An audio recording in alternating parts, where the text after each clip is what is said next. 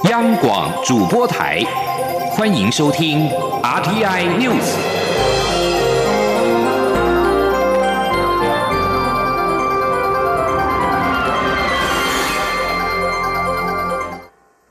各位好，我是主播王玉伟，欢迎收听这节央广主播台提供给您的 RTI News 新闻。首先带您关注。二零二零东京帕运将在八月二十四号开幕。我国本届有十名选手参赛，代表团将在明天前往日本东京。教育部体育署今天举办授旗典礼，而蔡英文总统除了亲自授旗给代表团，也致赠新台币十万元的加菜金。总统也提醒国人，本届赛事国内的电视和网络都有转播，请大家一起为选手加油。今天记者陈国伟的采访报道。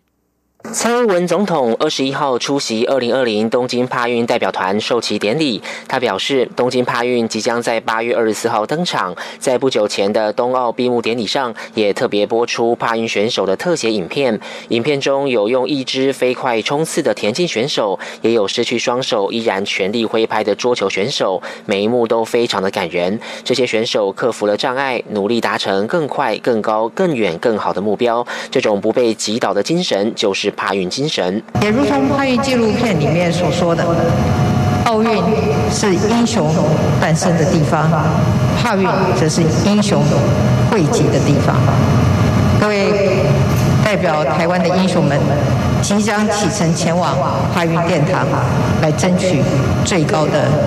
荣誉。蔡总统指出，这次台湾一共有十位选手将参加六个运动种类，每位都非常杰出。像是第二度征战帕运，要让世界看到台湾的田径选手杨川辉，以及同样在田径场上发光发热、曾在全国升障运动会勇夺七金的刘雅婷，也有实力坚强的桌球阵容，像是二零二零世界排名第一的陈明志，还有四十几岁才开始练球、十多年来坚持努力、曾在帕运拿下银牌的卢碧春。以及团体赛的黄金搭档田晓文、林姿瑜，他们互相替力，一起突破自我的极限。蔡总统提到，我国在柔道场上的表现也很优异。曾在帕运拿下银牌的李凯琳，她的坚持已经让更多人看到帕运选手的努力。今年也有两位首次踏上帕运殿堂的年轻新秀，一位是羽球选手方振宇，他多年来努力突破手部功能的限制，用球拍实现了梦想。另一位是游泳选手陈亮达，他在游泳复健过程中投入各项比赛，创造出亮眼成绩，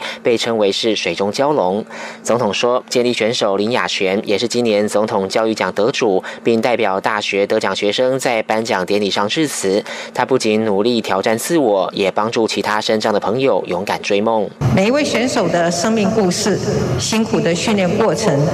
都让人敬佩。我们也期待各位能在赛场上尽情的发挥，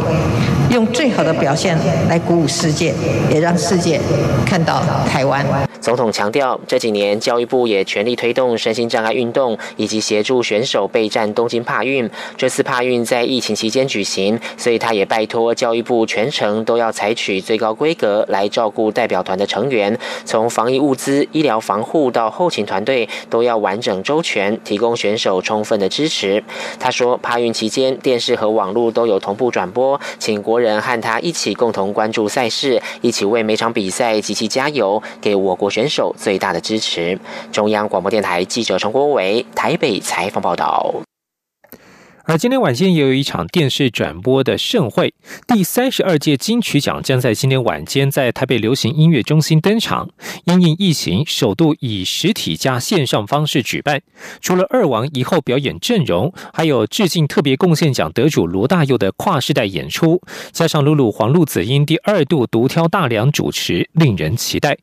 今年除了有去年成为金曲奖大赢家的台湾族歌手阿豹，将以母语歌曲跨越族群语言的隔阂，也会在音乐、视觉、肢体做出突破，传递团团结的力量。另外还有二王一后的歌手演出，金曲歌王罗文玉搭档歌后彭佳慧开唱。另外还有金曲歌王李玖哲抒演唱抒情歌，曾夺下最佳乐团奖的灭火器金曲三十一最佳新人池修，也将以招牌台风格演出。入围本届歌后的孙盛熙则会携手入围最佳新人的黄轩 Yellow 登台。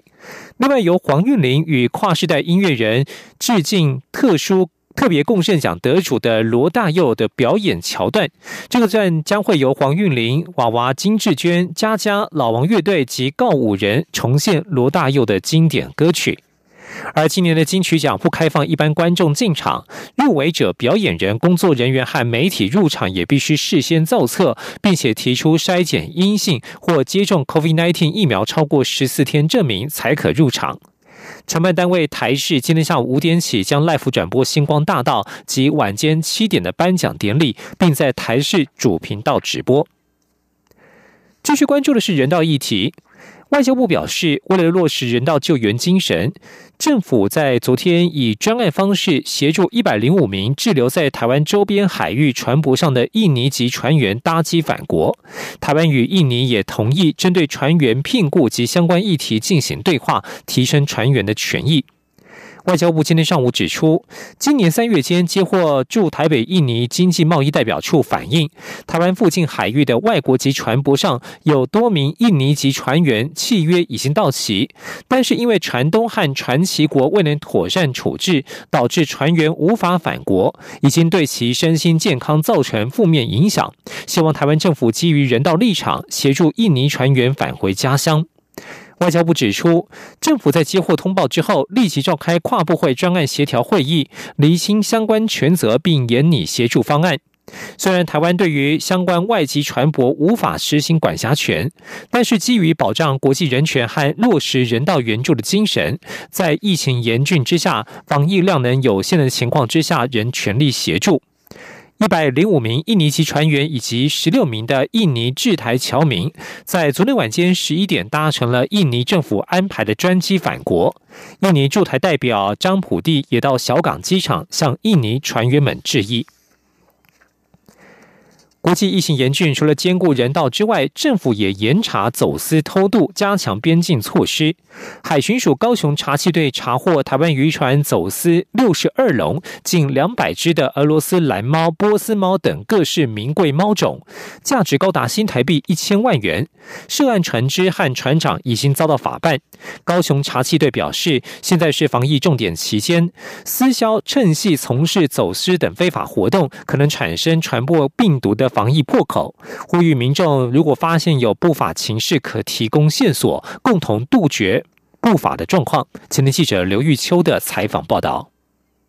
海巡署查缉队日前接获情资，有不法私销利用疫情期间趁隙前往澎湖怪海，载运走私物品以谋取暴利，遂与相关单位组成专案小组，并透过巡防区勤务整合，配合雷达掌握船只航机，于八月十九号在安平外海九里处拦下顺字号渔船，带回高雄的港口，先将船长及船员送往医院检测，确定 PCR 阴性后。二十号在持屏东地方法院搜索票登船搜索，竟然查获高达新台币一千万元的各式名贵猫种走私。海巡署侦防分署高雄查缉队副队长林继松说明查缉过程，指出查缉队上船实施搜索时，在船舱内发现两处设有通风设备的密仓，打开密仓后发现既有六十二笼宠物携带箱，每笼分装二到六只大小不等的名贵猫。数量近两百只，已将船长依违反惩治走私条例、动物传染病防治条例以及海关缉私条例，函送高雄地检署侦办含俄罗斯蓝猫、布偶猫、波斯猫、美国猫。